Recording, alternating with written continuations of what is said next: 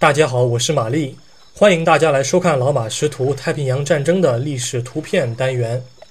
今天是二零二一年五月十三日，我想展示的是一张一九四三年同月同日所拍的照片。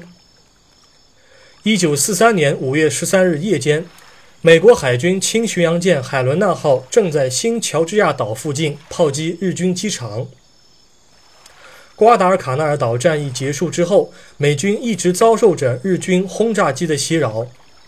在拉保尔基地和瓜岛之间，新乔治亚岛的蒙达以及科隆班加拉岛的维拉充当着中转站的作用。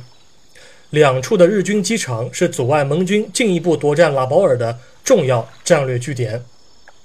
为了压制日方机场，美国海军便派遣了多艘巡洋舰进行夜间炮击行动。海伦娜号也是其中之一。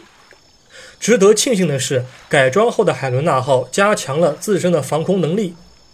它现在拥有十六门四十毫米口径的博福斯防空炮和十二门二十毫米口径的厄利孔防空炮。原先的五英寸口径的马克十二型高频两用炮已经开始发射装备近炸引信，或者说当时称为辨识引信的炮弹。他在同年一月五日的对空打击中，已经使用了这一新型炮弹，成功击落了日机。这一次对空打击是太平洋战场上这一装备的首次亮相。同时，海伦娜号还加装了 SC 对空搜索雷达和 FD 火控雷达，提高了远距离打击日机的命中率。以上这些防空炮的改装，极大增强了美军的巡洋舰编队在日机空袭下的生存能力，使得类似的编队可以在缺少足够空中支援的情况下单独执行炮击任务。当然，这并不代表海伦娜号就可以为所欲为，善用雨标躲避日机空袭的战术还是很重要的。本照拍摄时间是一九四三年五月十三日夜间。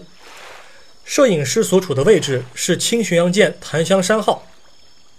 照片中长曝光产生的光线是海伦娜号射出炮弹的夜光轨迹。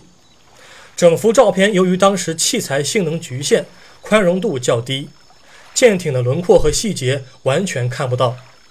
但是这种抽象的留白的纪实照片却又给人足够的想象空间，临场感极强。本照现在收录于美国海军历史与遗产司令部，官方编号为 NH 七六四九六。感谢您收看今天的节目，我们过几天再会。